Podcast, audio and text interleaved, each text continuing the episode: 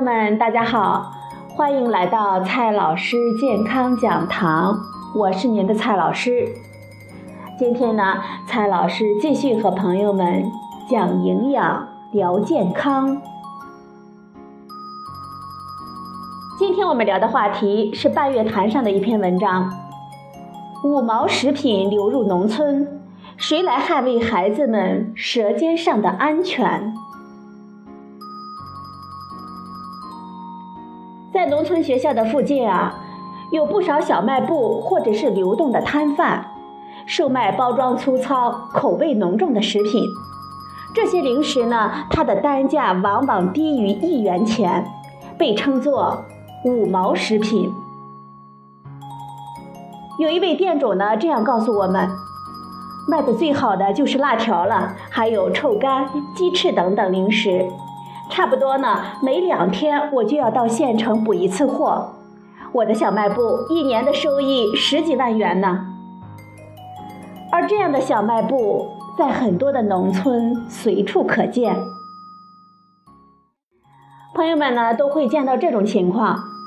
十一点半刚放学，学生们呢就成群结队地涌入学校门口的小卖部。一款名为“一见钟情”的花生牛奶只要一元钱，但是在外包装上呢，根本找不到生产日期。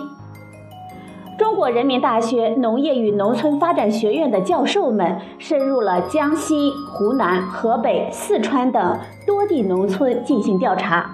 他们发现，学校周边出售的零食中，许多都是劣质的小零食。生产厂家、地址、电话等信息虚假的比例高达百分之三十。这些劣质的零食中，仅辣条类就多达三十余种，均产自村镇的小作坊。这种三无产品，基本上呢每个商店都有，每个学生呢都爱。在被调查的孩子当中，经常吃零食的占到了百分之七十三，有些孩子呢，甚至一天能够吃三四包的辣条，还有不少孩子把零食当正餐。一些农村呢都是住校生，每周都带一百多元左右的生活费，说是吃饭，其实呢垃圾食品的消费占到了一半之多。在农村的很多小卖部里。保名牌的山寨食品比比皆是。一位网友呢，他晒出了自己在农村学校附近的小卖部里看到的山寨食品，包括小百兔，这个百呢是一百两百的百；好吃店，这个点呢是饭店的店；康帅夫等等。这些包装和名称呢，真的能够以假乱真。这些食品除了卫生状况堪忧之外，它的添加成分对人体的危害也是非常大的。在一款名为“鱼库”的产品的外包装上，仅甜味剂就达到了七种。研究团队通过对三十余种辣条的分析发现，一些产品加入的化学添加剂多达二十二种。根据当地检测部门的检测，一些产品中钠含量和细菌的含量超标。劣质饼干和饮料类食品基本是由食用香精、甜味剂、酸味剂、色素等食品添加剂调制而成，营养呢根本无从谈起。添加剂不是天然的食品成分，加入过多对人体的伤害是非常大的。轻的会导致急慢性的中毒，严重的会致癌。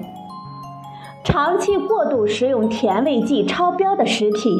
危害人体肝脏和神经系统，对小孩子们呢危害更加的明显。农村的孩子患高血压的几率要高于城市，主要是因为孩子们吃太多重口味的食物，对盐的摄入量会增加，容易诱发慢性疾病。除了农村消费水平较低之外，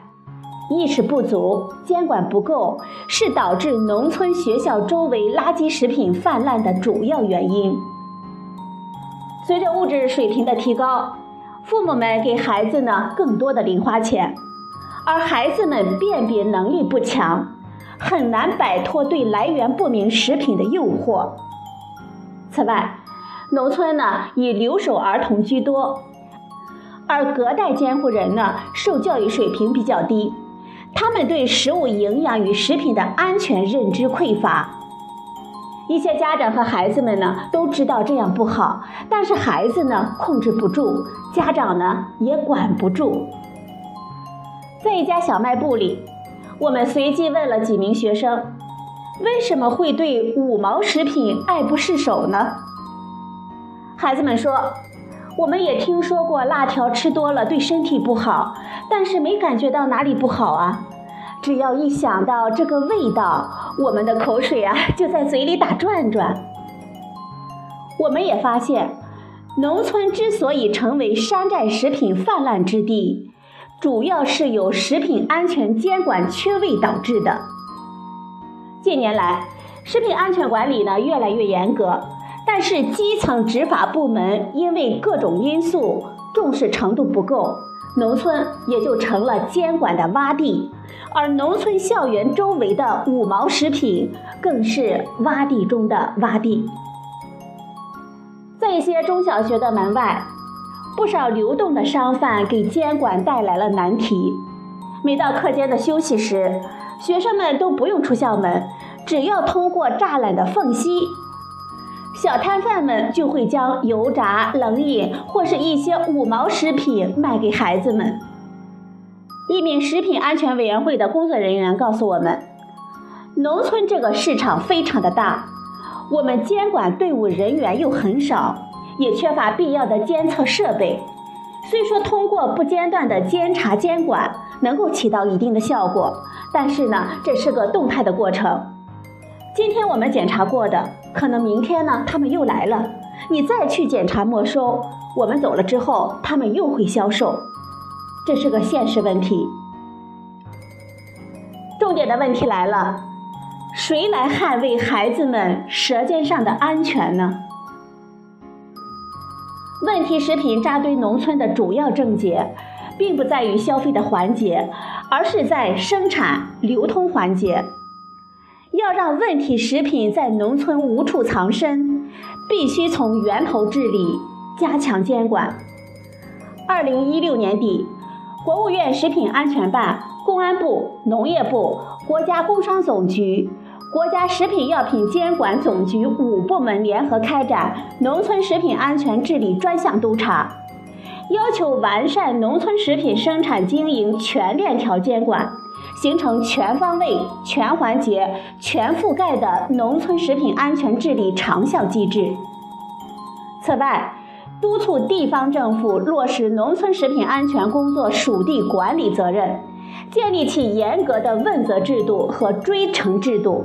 加强对一些生产、销售场所的日常管理和监督力度。作为农村人口大省。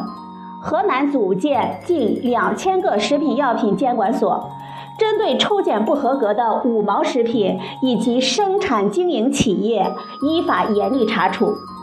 改善了农村基层地区出现的食品安全监管空白的状态。我们走访了许多的农村，发现农村食育知识普遍缺乏，家长呢说不清，学校呢道不明，孩子们呢更是不在意。仅靠制度约束还不够，还需要我们进行宣传教育，提高群众的食品安全意识。所以呢，我们最后建议：一方面，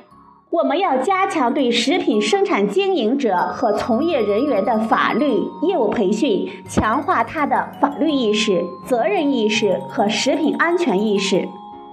另一方面，我们要采取多种形式。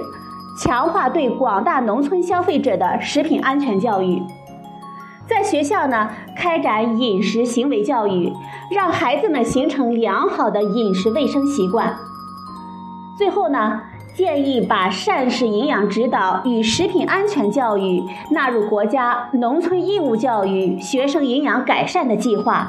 提高孩子们的健康水平。好了，朋友们，今天的节目呢就到这里，谢谢您的收听，